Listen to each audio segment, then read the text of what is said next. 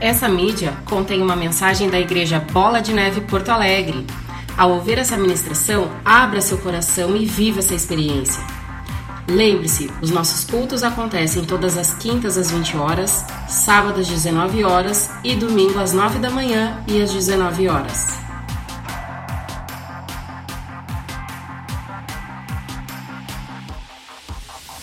Senhor, a tua palavra vai ser apregoada, a mensagem é lida, a Bíblia é aberta, mas não queremos fazer isso, Pai, de uma forma natural. Nós oramos aqui agora consagrando esse ambiente da o que está escrito a nosso respeito, pelo teu Espírito seja revelado.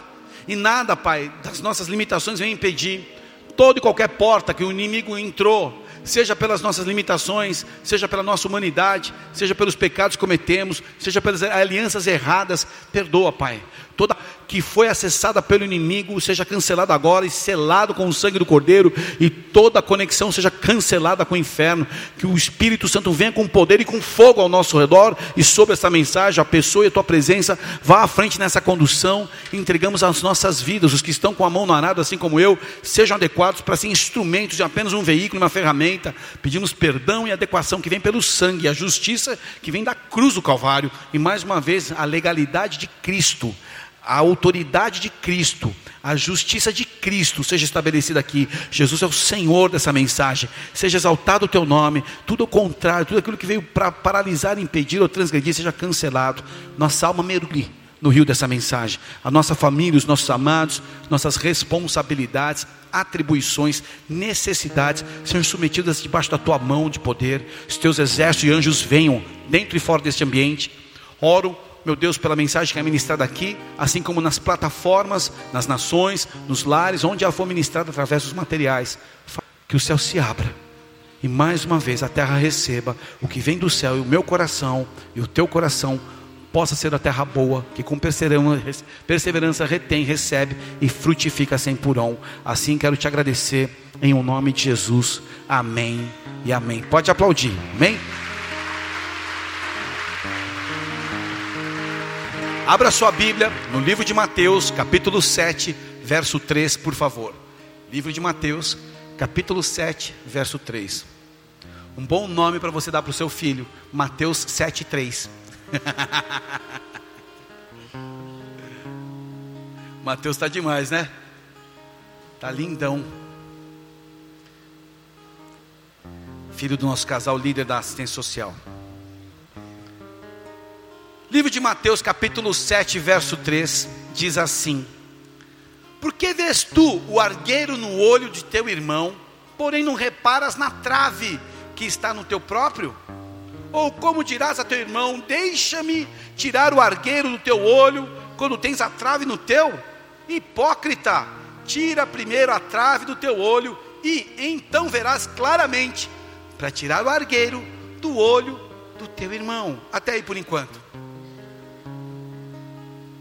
Essa parte do livro de Mateus eu gosto de considerar como um miolo do pernil do cordeiro assado. Falei para o meu masterchef, está ali em código me ouvindo, que com muito sacrifício estou devolvendo ele para Tramandaí com a sua esposa. Ju, que está esperando aí, o Joaquim, né? Depois vamos orar para vocês. Aqui Jesus, Mateus 4, 5, 6 e 7 ele arrebenta de uma maneira específica. E aqui há um confronto para todos nós. A maneira como nós lidamos com tudo que nos envolve, pessoas, processos, estruturas, revela o tipo de, de, de, visão que nós temos. Qual o tipo de forma de enxergar? Qual é a visão que você tem dos processos? Qual é a visão que você tem das pessoas? Qual é a visão que você tem das estruturas? Porque ver diz respeito também à forma que você discerne quando você considera processos. Não é só enxergar, mas como é que você considera tal processo na tua vida? Fala a maneira como você vê, a tua visão. E cada um tem uma forma de perceber pelos sentidos. Também é visão. Como eu percebo pelos meus sentidos. Ontem à noite tive um papo íntimo com a minha filha, intenso de alma. Eu pude perceber pelas emoções dela o que ela está vivendo. E a minha visão ao respeito dela avança ainda mais.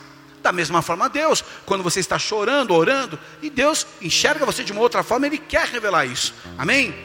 Quando eu vejo o testemunho de uma pessoa que tem um processo difícil, além de uma questão aparente, visual, eu posso enxergar com os olhos da minha mente e começar a considerar e a processar e a julgar coisas de uma forma diferente. Um relacionamento que é bem sucedido é aquele que atinge o equilíbrio de discernir mentalmente as partes, ponderam de uma forma cuidadosa a respeito de um determinado ponto.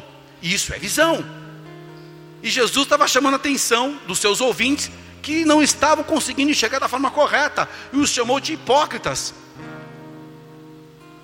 Aqueles que carregam traves perdem a habilidade de localizar o que está buscando. A pessoa está com uma trave, então está rodopiando, não sabe o que fala, fala de forma errada, está confusa. E traves são estruturas, são padrões que nós carregamos. E o pior, nós nem percebemos que temos traves aqui. Está falando um que tem trave e outro que tem trave está olhando agora. A gente precisa avaliar isso. E só uma mente perspicaz consegue ampliar o foco além do eu. Quem tem trave, o eu está no centro, sempre, a primeira coisa. E a pessoa que arrancou a sua trave, ela consegue ir além de pontos particulares. Ela consegue ampliar, ela consegue transpor a montanha da discussão. E nós só podemos cuidar daquilo que nós desenvolvemos o interesse genuíno e criamos uma responsabilidade para com ele. Eu, no meu papo com a minha filha, consegui enxergar uma forma diferente e eu começo a desenvolver um interesse genuíno para que eu possa ter mais responsabilidade para cuidar. Assim é Deus com a gente. Traves limitam o nosso coração. Nós conhecemos ou não os caminhos que estão dentro de nós, através dos nossos pensamentos, através das nossas palavras e através dos nossos sentimentos. Quais são os caminhos do teu coração? Você já sabe. O tipo de palavra que está usando, o tipo de sentimento vivendo muito tempo, os sentimentos que você não tratou, os pensamentos que você está desenvolvendo. E como resposta ao meu atual momento, ao seu atual momento, você pode analisar que tipo de essência existe no teu coração se tem a essência de humildade ou a essência da soberba. Jesus criticou estes hipócritas. A hipocrisia é um tipo de fermento que foi condenado também na palavra.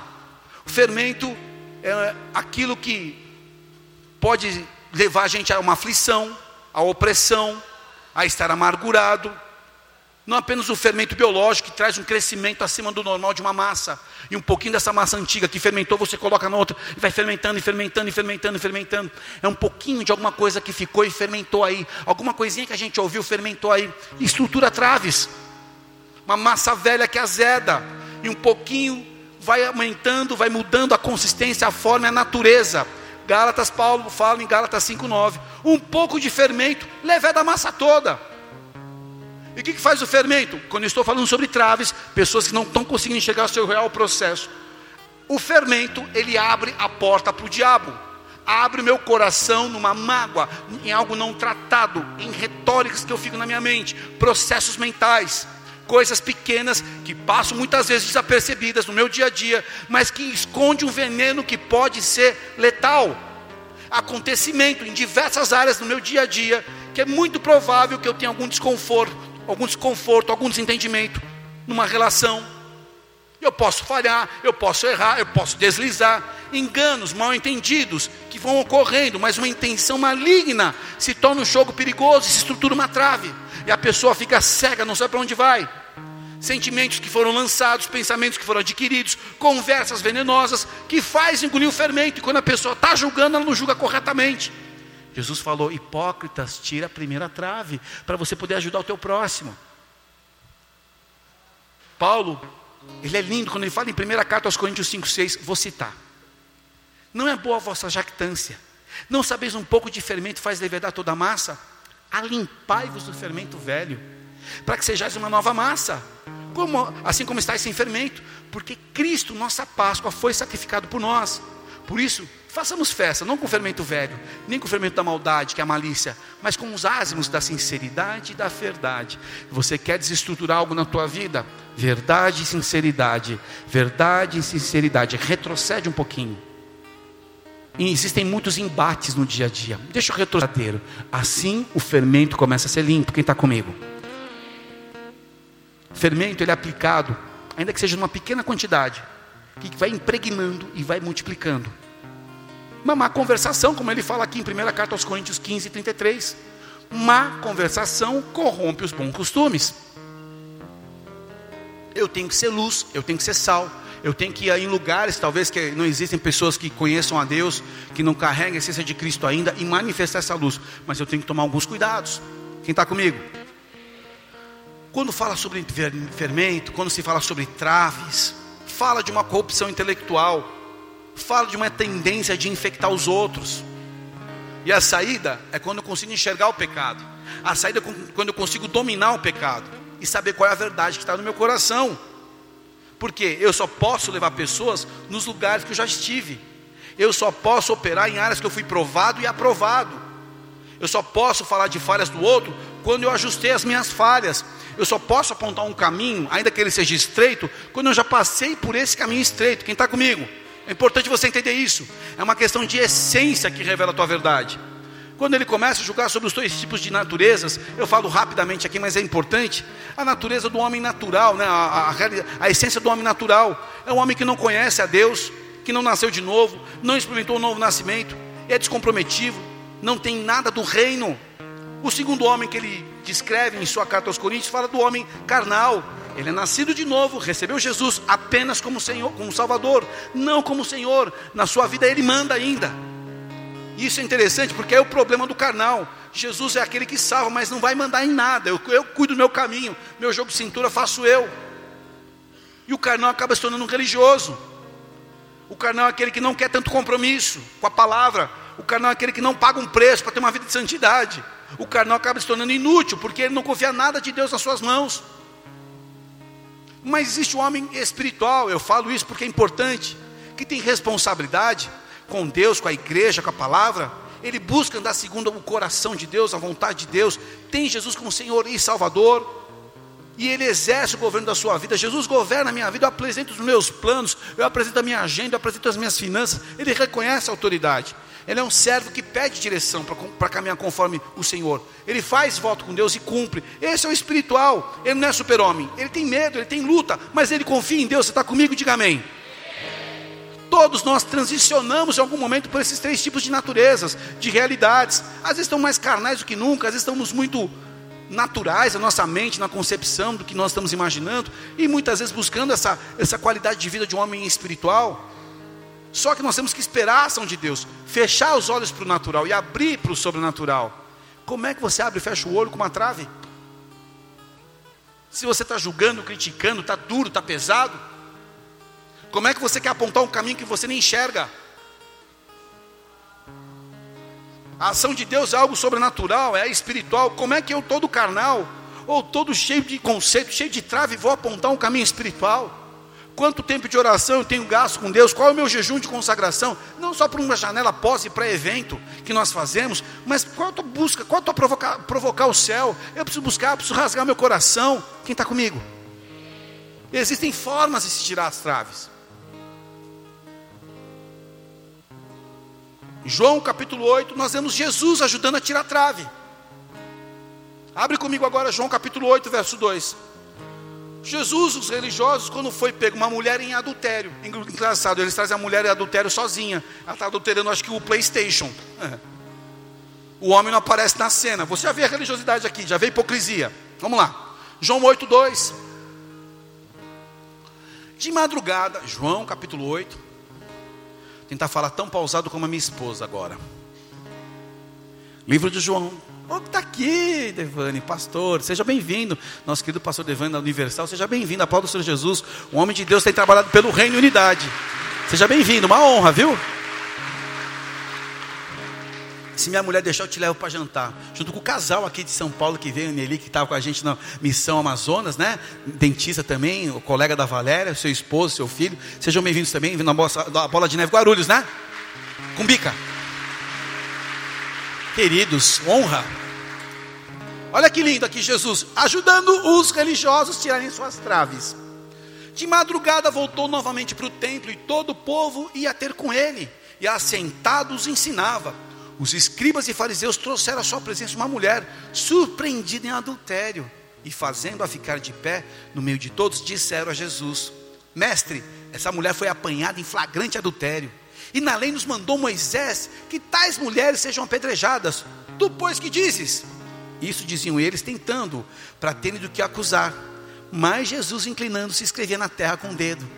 Como insistissem na pergunta, Jesus se levantou e lhes disse: Aquele que dentre vós estiver sem pecado, seja o primeiro que lhe atire a pedra. E tornando a inclinar-se, continuou a escrever no chão. Mas ouvindo eles esta resposta, e acusados pela própria consciência, foram se retirando um por um, a começar pelos mais velhos, até os últimos, ficando só Jesus e a mulher no meio onde estava.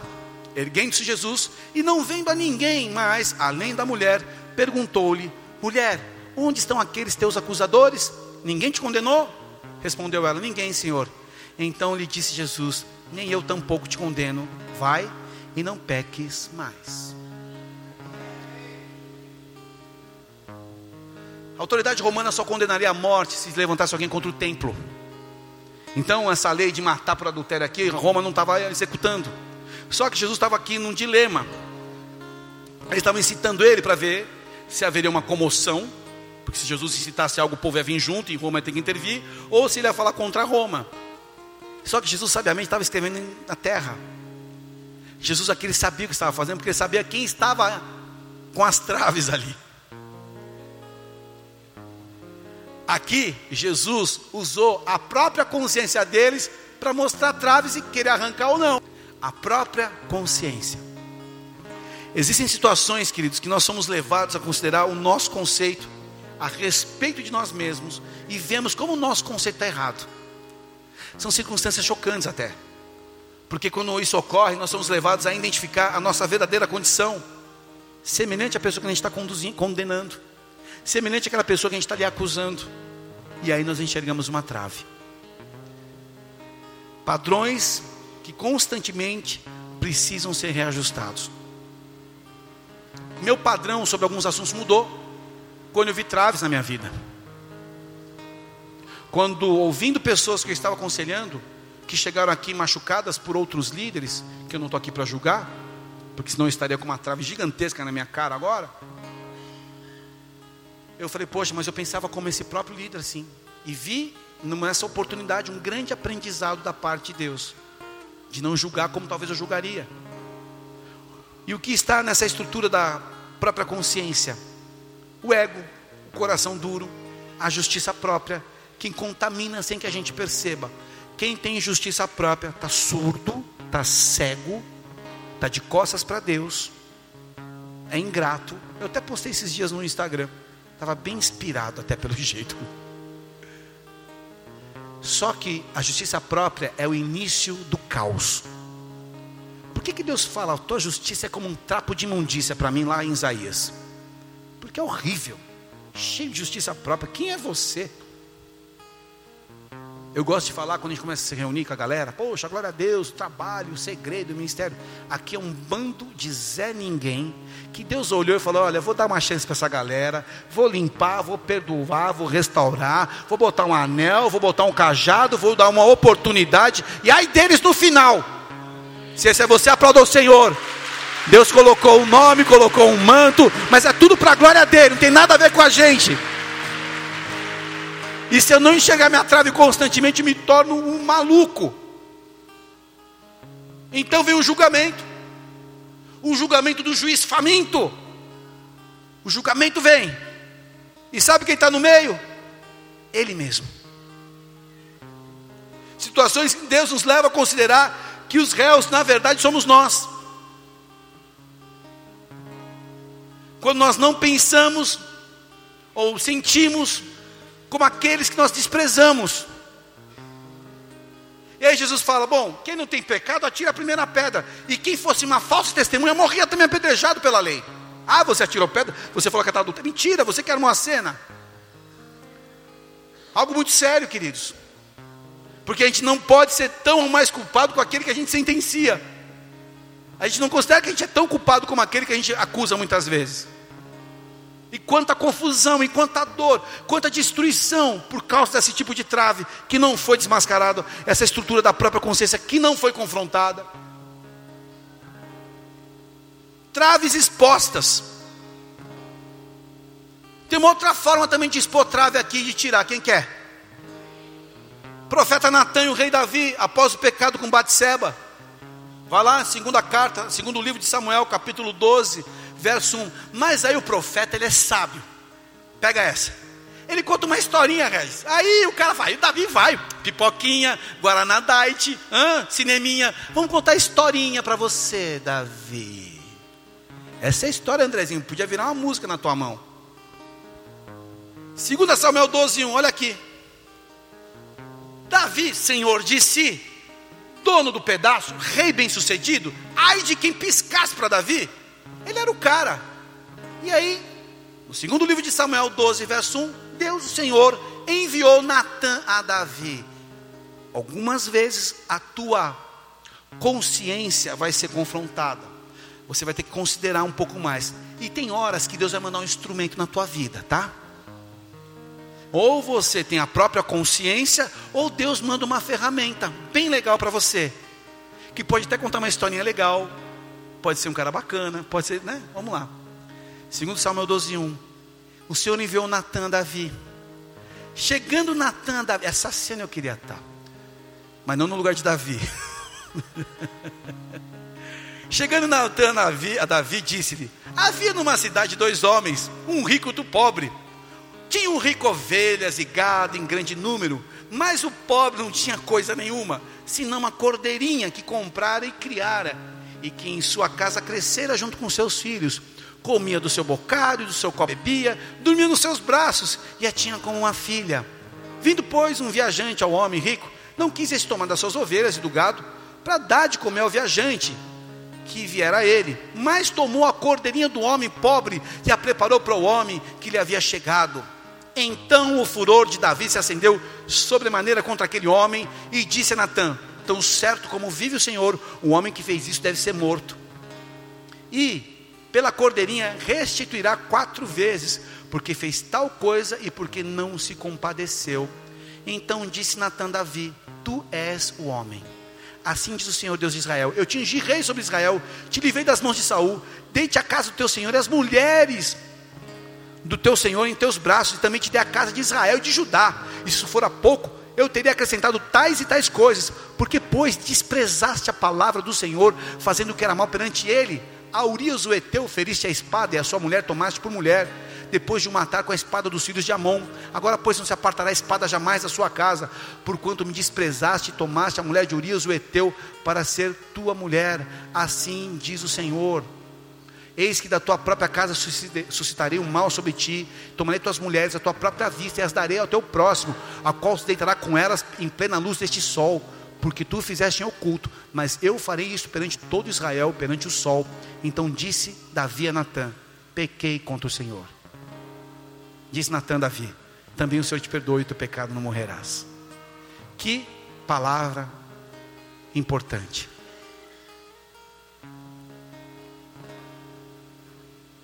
Aminon, Absalão, Adonias, esse bebê, quatro filhos morreram. Restituiu quatro vezes mais o sangue de Urias. Esse homem que ele usa na ilustração, esse viajante que chega e o homem rico que dá, está falando do homem carnal, está falando do homem natural, que ele nem entendia traves no coração de Davi, traves nos olhos do entendimento, na forma de considerar as coisas de Davi. E ali ele desperta: Você é esse homem. Este é homem natural aí. Este homem teu carnal que desprezou a Deus. E aqui é o fundamento que eu falo de que todo pecado é antecedido pelo desprezo a Deus. A pessoa despreza a Deus e adultera, a pessoa despreza a Deus, desobedece, rebela, a pessoa despreza a Deus, se levanta contra um ungido do Senhor, a pessoa despreza a Deus e quebra uma aliança, a pessoa despreza a Deus e mata, e fere, e cobiça, e entra nos pecados. Ele desprezou a Deus. E foi na fase boa, não foi na fase da caverna de Adulão que ele passava angústia. Quando ele era perseguido por, por Saul, quando ele estava lá no vale de Elá para enfrentar o rei, o gigante dos filisteus, o campeão dos filisteus. Era um momento bom, era um momento que ele estava tranquilo, no momento que ele ajustou, que a conta equilibrou, que ele prosperou, que a colheita veio. O homem natural, e o homem carnal falaram mais alto. E o profeta preciso, a curacidade profética foi no coração de Davi. Ele ilustrou. Você deu para este teu homem aquilo que você quis. Eu poderia te ter dado muito mais, disse o Senhor. Ele não reconheceu porque ele estava cego, inclusive na bênção. A bênção é um risco, é um fator de risco para todos nós. Quando Deus nos abençoa, Ele corre o risco de nos perder. E esse Deus ama-nos tanto, tanto, de uma forma tão poderosa, que mesmo assim Ele te abençoa, correndo o risco de te perder. Eu conheço pessoas que se perderam quando foram abençoadas. Foram embora, não querem mais saber. Atingiram o seu propósito. Só que Davi, quando foi confrontado pelo espelho, porque o profeta traz espelho. O profeta não fala nada que não está no teu coração. O profeta já fala o que está no teu coração. O profeta fala. Não adianta você mudar de igreja, mudar de cidade, mudar de planeta. Ele vem com o espelho para mostrar que está no teu coração. E ele se enxergou. Eu sou esse cara. Eu pequei contra Deus. Queridos, a vida é um bumerangue. Certamente posso te falar isso. Se você está lançando coisas boas, você vai colher coisas boas. Mas se você está lançando coisas más, por causa da trava do teu coração, se arrependa. Se arrependa. Confesse os teus pecados, porque Deus está perto. Ele pode te ouvir. Sem perceber o retorno, é um espelho inesperado que mostra a forma chocante da nossa crueldade. Davi foi atropelado, queridos. Assim como eu e você, quando Deus mostra um coração duro e sujo. Jesus, ele não fez como os religiosos carregavam peso de ensino, mas de forma clara trouxe uma oportunidade para ter fardo leve, jugo suave. Só que aqueles religiosos, da mesma maneira, viram uma forma diferente. Quem não tem pecado aqui? Jesus, mais uma vez, também usa o espelho para tocar a consciência deles. Mas sabe o que impede pessoas que estão ouvindo essa palavra continuam duros? Religiosidade. Fermento dos fariseus. Religiosidade.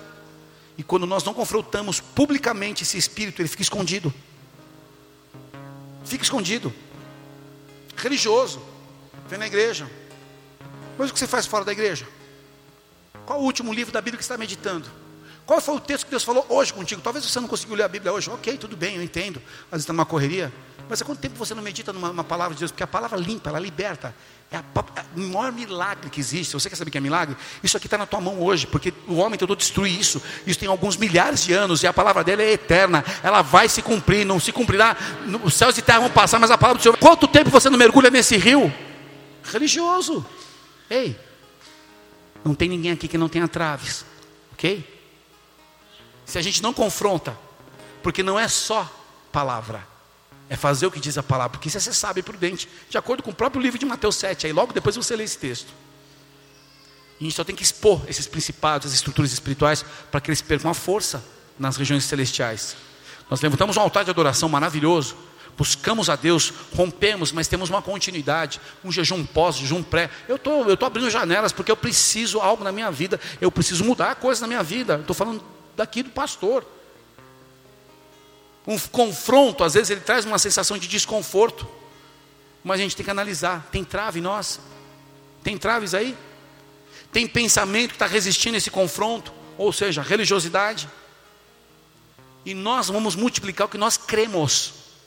Por isso é perigoso. Por isso uma análise. A gente reproduz, o nosso filho reproduz o que a gente é. E tem hora que coisa que eu vejo na minha vida que sou eu e que eu não quero, que são falhas minhas. Ou a gente é herdeiro do reino, ou eu sou um escravo religioso. Jesus veio trazer para um fardo leve, trazer uma nova visão celestial do reino, e os caras ali todos cheios de trave e peso. Só que a religiosidade ela te fecha no estreito e faz com que você lute, resista aquilo que te incomoda, que é a palavra que quer te libertar. Religiosidade bloqueia o profético, Religiosidade quer te levar para o sobre, não te permite andar no, no, no sobrenatural. E o que confronta e destrói Jezabel é uma unção que está sendo liberada como uma noite como essa. Só que a religiosidade ela parece espiritual, mas ela não é. E a unção que vem, vem para confrontar, vem para libertar. Você vê que tem uma trave, você não quer essa trave, recebe perdão, confessa essas estruturas e começa a viver uma nova dimensão. Essa religiosidade quer caçar os filhos de uma unção profética quer caçar uma geração que quer se levantar nessa, nessa terra. Um legado sobrenatural que nós estamos recebendo, essa, essa religiosidade coloca traves para que você não viva o sobrenatural, para que você não seja herdeiro do reino. E Jesus estava provocando respostas no coração das pessoas. Por que resposta? Para trazer mudança. Por que resposta? Para você ver a tua condição em querer mudar. Por que resposta? Porque você tem que perguntar. Minha filha pergunta: Pai, onde é que está a mãe? Ouve. Está ouvindo barulho de chuveiro? Uhum. Onde é que ela está? Ah, está no banheiro. Fazendo o quê? Tomando banho. Resposta. Porque é fácil ela ficar na cama, mãe. Onde é que você está? Ouve, percebe. Sabe o que acontece? A gente está preguiçoso espiritualmente, querendo que as coisas aconteçam, mas peraí, onde está o despertar? Onde está a cachoeira de Deus? Onde eu tenho que ir para me lavar? Qual é a palavra que está me confrontando? Onde é que está João Batista pregando ali na, na borda do Jordão para confessar os meus pecados? Amar Deus de todo o coração, leva a pessoa a ir além dos seus limites, leva a pessoa a enxergar essa trave que se levanta. Meu irmão, se você quer terminar bem, como eu quero terminar bem, e não ficar parado numa trave, ficar preso num manto de religiosidade, nesse fermento maldito, você precisa aprender quatro princípios básicos que eu quero só citar aqui, porque isso eu vou desenvolver na medida da, da semana, que é conhecer as suas limitações. Qual é o teu limite? Onde você deve parar? Saber a sua responsabilidade. Você é autor, você não é vítima da consequência da tua atitude. Discernir que você não é responsável também. Eu não respondo pelas ações dos outros. Eu saio daqui às vezes sobrecarregado de ações que são minhas. Eu rejeito isso. Eu rejeito esse julgo. Porque eu lá atrás, eu pegava o aconselhamento no final do culto com o meu pastor, ele me alinhava e eu aceitava. Eu tenho que discernir que eu não sou responsável, senão as pessoas colocam julgo em nós e acabamos, acabamos ficando, tornando-nos religiosos aqui. E eu preciso ser consciente daquilo que eu tenho e do que eu não tenho que fazer, o que eu não posso fazer. Porque estão circunstâncias além do meu controle. Quem está sendo aperfeiçoado, amadurecido diante de Deus, vai enxergar traves e não vai permitir essa estrutura se instalar. Porque trave precisa ser conhecida e denunciada. A minha fé é real, ela é forte. Conste que ela é submetida. Eu estou num teste específico na minha vida na fé. Um específico. Eu faço uma declaração de manhã. Depois do almoço, uma declaração, pensamento do meu espírito, cara. Eu, eu recebo uma resposta. Eu falo, poxa, minha fé foi provada, eu sei que Deus está comigo, e ali na frente eu fui respondido. Você vai passar por testes, por resistências que vão qualificar que tipo de fé você tem. Quando tem que renunciar algo, quando tem que obedecer a algo, quando tem que se submeter a algo, que Deus está pedindo que você faça, enxergar coisas, ir atrás de coisas que ficaram paradas, pedir perdão a Deus, se reconciliar com o seu próximo, perder, mesmo com dano próprio, não voltar atrás, mas manter a sua palavra o teste também que essa fé é submetida estabelece o nível de confiança. Os religiosos estavam preocupados com a sua própria conduta, sua postura, sua autoimagem e a imagem e, e, e a impressão que causava nas pessoas pelo seu manto, pela sua estrutura, pela sua pompa e aparência. Só que o teste da sua fé mostra o nível de confiança. Quanto Deus pode ser na tua vida. E o Senhor testa a nossa confiança para que a gente cresça. Eu só testo pessoas aqui porque eu sei que vão crescer. Quem não tem condição de crescer, eu nem vou testar, porque estão no tempo de amadurecer ainda, de maturar. Como é que eu planto uma videira ou planto uma, uma oliveira, uma árvore que eu amo muito? E eu vou já querer extrair uma azeitona boa, um azeite bom, numa primeira manifestação da flor. O Senhor não vai fazer isso com a gente. E é só no teste que a gente conhece o motivo da nossa fé. Tudo que não for Jesus vai perecer. Se o motivo da minha fé não é Jesus, vai perecer. Vou me frustrar. A fonte, não no recurso que ela usa. Deus usou uma pessoa, usou uma situação, usou um momento para mudar meu coração. Que bom, mas eu não posso ficar voltando naquele lugar direto, porque é religiosidade. Eu acabo ficando cego, uma trave se instala de novo. A fé genuína não poupa, adversidades, mas ela me protege quando eu passo um período de crise. Talvez você esteja num período de crise, a tua fé está te protegendo, está sendo submetida a um teste, está passando por uma prova de resistência, mas se você permanecer, se você for com o coração sincero e verdadeiro, você vai ser aprovado e a sua fé vai te levar para uma nova dimensão. Recebe essa palavra e aplauda o Senhor porque Ele é santo. Está sendo ativado um novo nível de fé nessa casa. Amar a Deus de todo o coração me leva à montanha que Ele me espera. Ei, quem te conduz à montanha também é teu pai. Isaac sobe, ele deita, mas quem leva ele é, é, é Abraão. Quando você ama Deus de todo o coração, Ele vai te levar para uma montanha.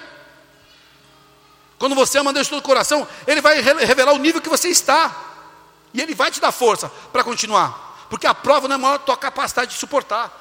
Teu casamento, teu trabalho, situações financeiras, prova ministerial não é maior daquilo que você pode suportar, mas é pelo espírito e não pela força. Não é pela trama, é pela presença de Deus, não é pela sua reputação com os homens, mas é como você é conhecido no mundo espiritual. E se eu declaro fé, ele vai provar a veracidade dessa declaração. É muito bonito receber manto. Tal. Hoje teve lá o Descend, maravilhoso. A gente assistiu é, pelo YouTube, foi, a gente foi renovado. É muito bom. Foi ativação sobre a nação. Não tenho dúvida que é um despertar de uma geração para uma nova dimensão. Semana passada estava 24 horas no Desperta Fronteira Sul, adorando a Deus, buscando a Deus, 24 horas na presença do Senhor. Glória a Deus por isso. E o que te leva? A um novo nível de desafio. Não fica parado ali. Quem está comigo? Fé te leva a teste que mostra a tua real condição. E a fé não escolhe muitas vezes o caminho mais fácil. Eu fui criado para ser imagem e semelhança, você já sabe disso. Imagem fala do caráter, da natureza, semelhança fala da minha função, onde eu funciono nesse corpo, mas nós somos paralisados pelas traves. Oscila a fé. Por que tanta oscilação de fé? Pecado, incredulidade, maledicência, murmuração, resistência à autoridade, desonra, amor a esse mundo, pecados ocultos, oscila a tua fé, te enfraquece, interrompe o fluxo do sobrenatural, porque você fica comprometido com as trevas, e a intimidação é o resultado da operação do pecado que tira a autoridade. E sabe o que Jesus disse? Eu vou me preparar para me encerrar aqui já. Louvor sobe. Sabe o que Jesus disse para esse homem? Esses homens.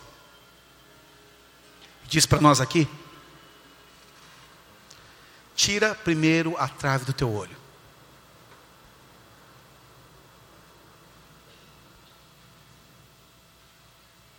Tira a primeira trave do teu olho. O processo está em mim. Eu quero que a minha família mude, mudo eu. Eu quero que meu filho mude, mudo eu. Eu quero que a minha esposa mude, mude eu. Primeiro, sou eu. Como é que você tira essa trave? Confronto na tua consciência. Tua história foi desenhada aqui hoje, talvez por uma mensagem. Você se viu numa cena. Tira primeiro a trave do teu olho.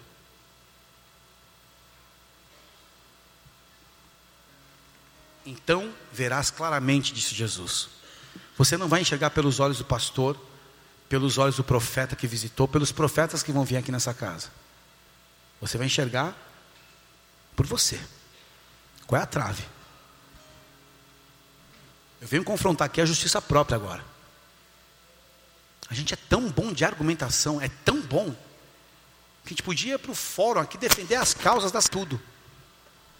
Tira a trave do teu olho. O que é essa trave?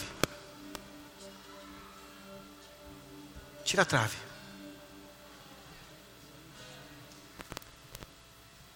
Aquilo que eu condeno, eu faço às vezes até pior. Isso é trave.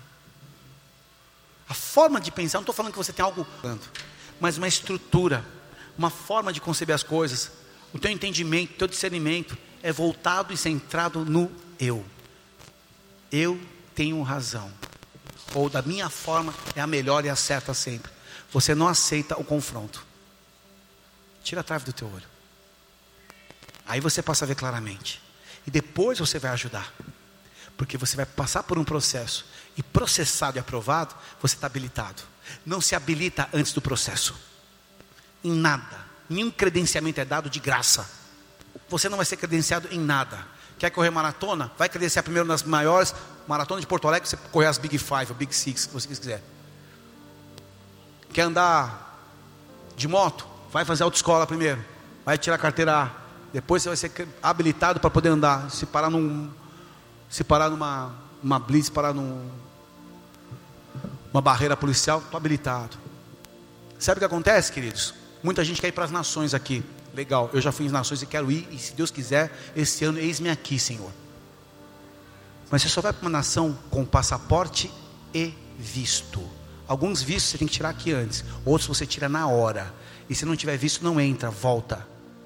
Habilitação, visto, passaporte.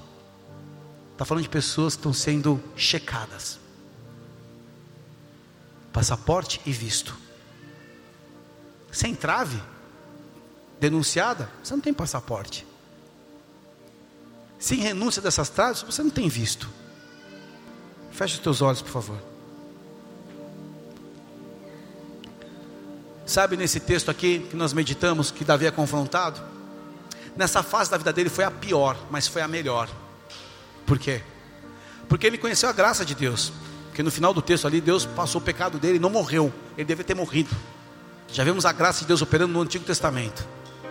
Mas ele escreve algo importante aqui. Talvez você que enxergou uma trave agora, vá considerar esse texto que eu quero ler, Salmo 51, verso 9 em diante. Que Davi viu a sua própria condição, o espelho resplandeceu nele, e ele viu um Davi podre ali. Assim como os religiosos enxergaram a própria consciência e foram saindo com as pedras, foram largando as pedras e indo embora cada um para sua casa. Davi escreve assim: Esconde o rosto dos meus pecados e apaga todas as minhas iniquidades. Cria em mim, ó Deus, um coração puro e renova dentro de mim um espírito inabalável. Não me repulse da tua presença, nem me retires do teu Santo Espírito. Restitui-me a alegria da tua salvação e sustenta-me com espírito voluntário. Então ensinarei os transgressores os teus caminhos e os pecadores se converterão a ti. Primeiro Davi viu a trave, pediu para Deus tirar. E a trave dele estava no coração. E ele pediu: Deus, esconde o teu rosto dos meus pecados, me apaga as minhas iniquidades. Agora, faz algo em mim, me renova, cria em mim aquilo que eu não tenho, porque eu estou podre, meu coração é podre, meu espírito é contaminado. Então me dá um coração puro, me dá um coração inabalável. Ele tinha motivos para ser rejeitado. Ele falou: Não me repulsa a tua presença. Ele sabia quem era Deus, ele sabia quem era ele. Ele viu a, a trave. Não me repulses da tua presença. Você só repulsa aquilo que você abomina. Ele se tornou abominável diante de Deus, ele reconheceu isso. Ele pediu: Não me retire do teu Santo Espírito. Ele vai no mais importante que ele tinha, sabe por quê? Quando você está prestes a perder tudo, você dá valor àquilo que é o mais essencial: a tua família, a tua igreja, a tua vida com Deus. A maior riqueza do homem está nisso a família dele, e antes de tudo a vida dele com Deus. Esse é o maior tesouro que nós temos. Então, pessoas aqui, muitas vezes, que nem na igreja vem mais, que nem querem mais saber, estão desprezando o compromisso com o Pai. Mas ele pede: me restitui a alegria da salvação. Aqui, Davi fala das coisas mais importantes que ele tinha: a presença, a salvação, o espírito voluntário. E aí ele fala: eu vou tirar agora a trave dos olhos dos outros. Vou ensinar os transgressores, como eu sou um transgressor, e estou sendo. Os pecadores vão se converter a ti, como eu estou me convertendo de novo aqui hoje. Tira a trave hoje. Reconheça qual trave você tem aí. Porque o Senhor está aqui para renovar o espírito inabalável, sim. Mas para aquele que confessa, para aquele que é sincero, para aquele que é verdadeiro. Não perca tempo com a religiosidade, ela vai te matar. O espírito de religiosidade precisa ser denunciado, exposto publicamente para que ele perca força. Só que você tem que tomar um, uma decisão: arrancar a tua trave. Feche os teus olhos.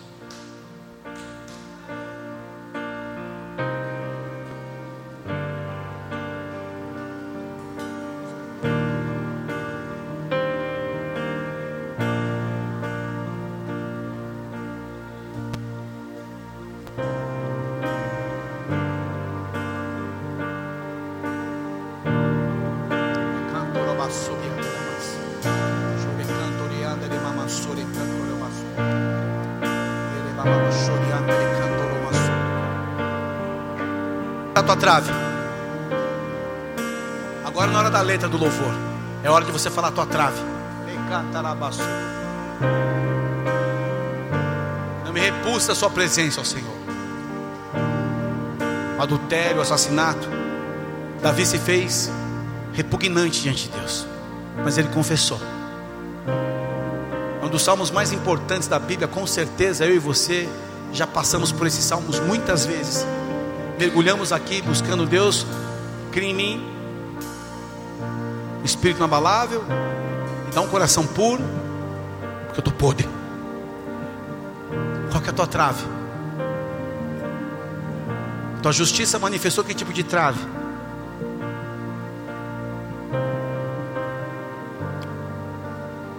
Tira a primeira trave do teu olho. Talvez a tua consciência agora está sendo alvo da presença do Espírito Santo de uma forma doce, poderosa e forte ao mesmo tempo, para iluminar. Porque o pecado tem nome. A estrutura da forma de você lidar, ela tem uma, um desenho. Talvez você está muito irritado ou muito precipitado, está muito duro, está muito cruel, está muito julgador, está muito diferente, tem desprezado coisas celestiais, E as coisas celestiais dão no seu quarto secreto, que é a tua oração de joelho no... e a cara na palavra. Eu não falo de fórmulas, mas eu falo de uma forma desesperada buscar uma fonte. E ela se revela a cada momento quando você busca. Onde está a tua trave? Onde está essa estrutura que se levantou na tua vida hoje? Ou que tem se levantado há um bom tempo? Eu venho nessa noite aqui declarar que talvez a maneira que você está lidando os seus processos, a forma de enxergar é uma trave. Sem perceber pelos teus sentidos, você já tem uma estrutura aí, um padrão.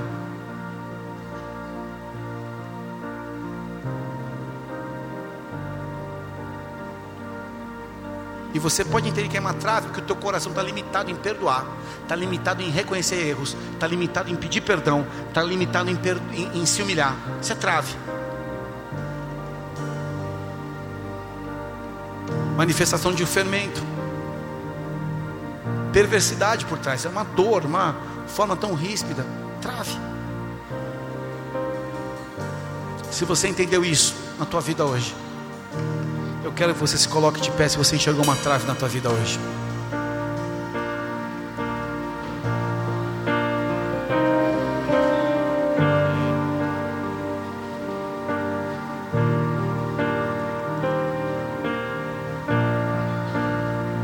Nós voluntariamente nos colocamos diante de Ti, Senhor.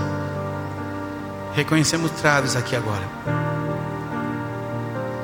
mais profundas que a gente possa imaginar e perceber, mas nós estamos aqui. Senhor, seja pela nossa própria consciência que está agora falando da verdadeira condição que estamos, ou seja pelo espelho do profeta falou do pecado que estamos cometendo, de estrutura que estamos escondendo de forma religiosa, nós estamos aqui agora e pedimos perdão por aceitar isso, se acomodar a isso nesta noite. Nós nos colocamos diante de Ti. Se você enxergou a tua trave e quer arrancá-la nessa noite, é a confissão que derruba ela. Você está diante do altar de graça, porque o Senhor está aqui neste lugar. Um coração verdadeiro, sincero, Deus não rejeita. Põe a mão nos teus olhos, representando o seu entendimento suas emoções, sua personalidade. Repita assim comigo: nessa noite, nesta noite eu, me coloco, eu me coloco diante de Deus, diante de Deus e reconheço, e reconheço as estruturas, as estruturas, as traves, as traves, os fermentos fermentos que estavam sobre mim. que estavam sobre mim. Eu peço perdão Eu peço perdão pela dureza de coração, pela forma precipitada pela forma de julgar, de julgar, condenar, condenar, resistir resistir e agir e agir contra o meu próximo. o meu próximo. Eu peço perdão Eu peço perdão por aquilo por aquilo que condenei, que condenei, que acusei. que abusei, Eu sou tão mais pecador pecador que estes. que estes. Peço perdão. Peço perdão. E diante do teu altar, diante do teu altar, eu sei eu sei que há graça, que a graça, a misericórdia, a misericórdia, o perdão o perdão e o teu amor, e o teu amor, o sangue do Cordeiro, o sangue do Cordeiro, perdoa os meus pecados os meus pecados e me limpa. e me limpa. Eu declaro hoje Eu declaro que hoje estas traves, que estas traves, toda soberba, toda soberba, na minha consciência, na minha consciência, ou erros, ou erros, obstinação obstinação do meu coração, meu coração, enredamento enredamento das trevas das trevas sobre a minha vida, sobre a minha eu vida. quero denunciar, Eu quero denunciar, assim como assim como expor expor toda estrutura toda estrutura de religiosidade, religiosidade, toda mentira, toda mentira, toda hipocrisia, hipocrisia, toda desobediência, toda desobediência, todo desprezo, secreto, no meu coração. Nessa noite, nesta noite, eu declaro, fora da minha vida, eu recebo o sangue do Cordeiro, eu aplico agora nos meus olhos e naquilo que eles representam. O sangue de Jesus me lava, me perdoa e me desconecta. nessa noite. Passa o sangue do Cordeiro sobre a tua vida hoje. Passa sobre os teus olhos. Nós denunciamos essa estrutura. Nós declaramos para fora. Nós declaramos a quebra dessa estrutura hoje.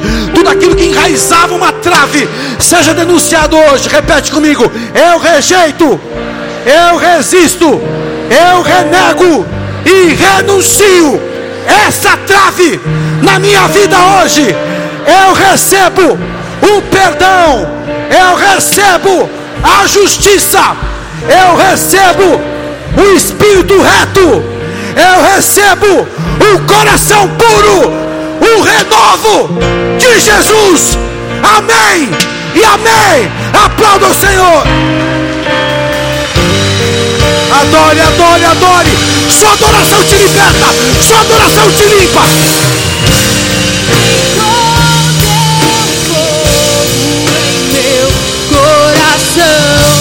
Santo Espírito enche-me, tua glória inunda o meu ser. Permite o Espírito Santo te encher. Adore, adore, adore, adore. Nós chamamos, Senhor.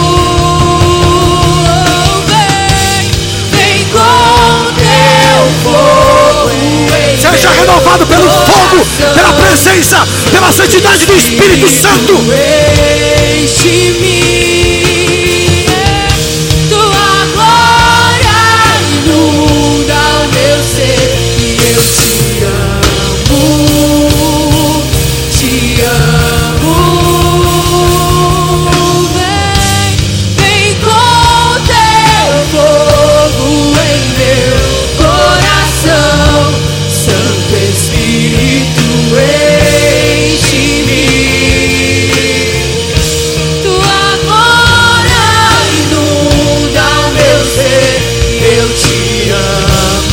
alma do Senhor levando essa sujeira, levando essas traves, levando esse manto religioso, levando essa podridão, levando essas iniquidades para onde você não consegue mais resgatar. Há uma presença do rio de Deus aqui, te libertando, te curando, te restaurando. Alegria da salvação. O Espírito Santo vem.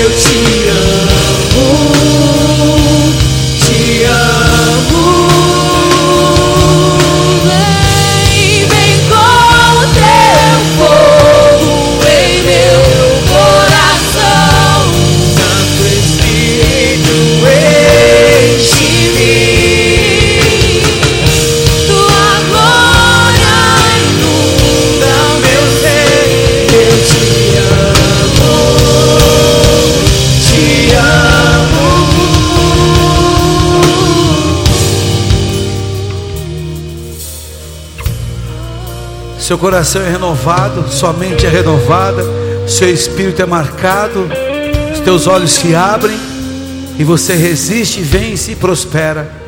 Recebe essa palavra, recebe renovo, recebe a liberdade. Em nome de Jesus, nós recebemos essa palavra. Tudo aquilo que nos prendia foi que- quebrado, foi cancelado. Recebemos a tua graça, teu renovo, Espírito Santo. Que possamos, Deus, agora ajudar, servir. Essa é a nossa palavra. Não mais querer ensinar de uma forma dura, religiosa, pesada. Servir e ajudar. Através, Senhor, das experiências contigo. Eu quero abençoar com paz, com a graça, com a alegria renovo e a cura sobre as relações que estavam enfermas pelo fermento e pelas traves do maligno. Nessa noite, nós denunciamos isso e aceitamos o renovo e a bênção que vem do alto. Se assim você crê, aplauda o Senhor, porque Ele é bom. Recebe, recebe renovo, recebe renovo, recebe renovo, recebe renovo. Ele é bom, Ele é bom, Ele é bom.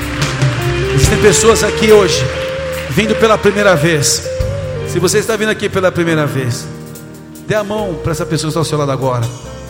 Todos, nem as mãos. Se você está vindo aqui pela primeira vez, nós vamos fazer uma oração juntos, todos nós, reconhecendo a obra da cruz nas nossas vidas. Que o Senhor viu a nossa condição e sem a intervenção dele seria impossível. O homem criou caminhos e religiões para tentar acessar a Deus e o coração de Deus, mas foi impossível.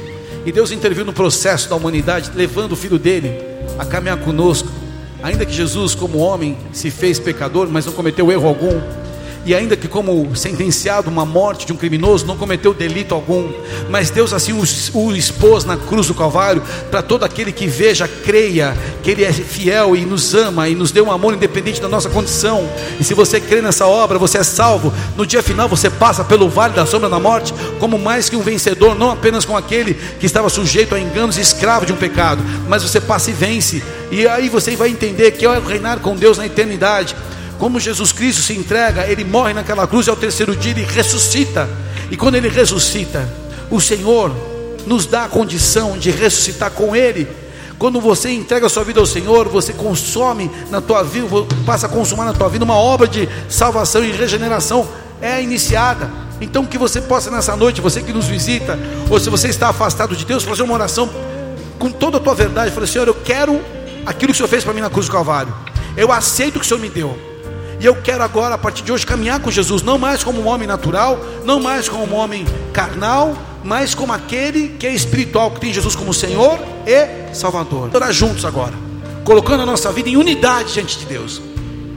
E você que está fazendo pela primeira vez, no final, vai estar aqui a galera dos boas-vindas para pegar o teu nome, teu telefone, entrar em contato para a gente poder caminhar junto. É muito importante. Essa oração que todos nós fazemos, mas para alguns aqui vai ser a primeira vez. E vai ser a oração mais importante que define o teu destino eterno na presença do Pai. Quem está comigo? Vamos orar juntos?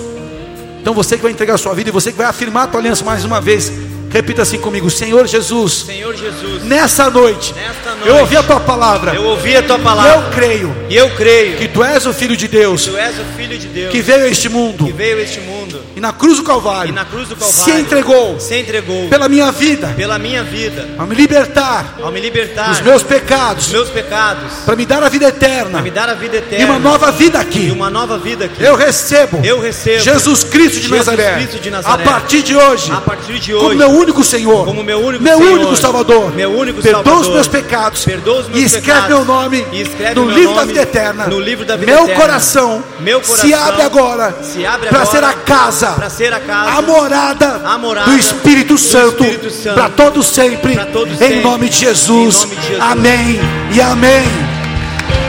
Pode aplaudir o Senhor.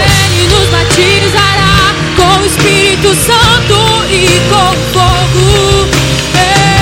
Nos batizará com o Espírito Santo e Seja com renovado no. Espírito. Você que fez oração mais uma vez. Com o Espírito Santo e com Agora. Tem gente aqui que fez pela primeira vez essa oração. Quem aqui fez pela primeira vez essa oração? Levanta o braço, por favor. De toda a sua verdade, você que fez pela primeira vez, fica com o teu braço levantado aí. Pra gente é muito importante. Pode levantar sem nenhum constrangimento, porque uma vez eu fiz essa oração pela primeira vez e eu faço todo o culto. Glória a Deus por você que fez pela primeira vez. Senhor, eu quero abençoar agora esses que fizeram pela primeira vez, os que estão com o braço levantado, que repetiram toda a sua verdade. Pai, que seja consolidada agora a obra sobrenatural da- daquilo que na cruz do Calvário foi estabelecido: vida eterna, cura, milagre, poder, sobrenaturalidade e autoridade de filhos e filhas aqui. Que o Espírito Santo venha e derrame agora deste amor e cele-os agora, livra de todo mal, tudo aquilo que seria uma intenção contrária seja proibido. Que eles e as suas casas venham te servir, te conhecer e serem salvos. Como igreja, nós abençoamos e declaramos a cobertura e autoridade sobre suas vidas, da igreja de Jesus na terra, da palavra de Deus e do sangue do Cordeiro que está sobre a tua vida agora. Abençoamos a tua vida com salvação, com poder e sobrenaturalidade, em o nome de Jesus. Amém e amém. Aplauda ao Senhor por esses que fizeram esta oração.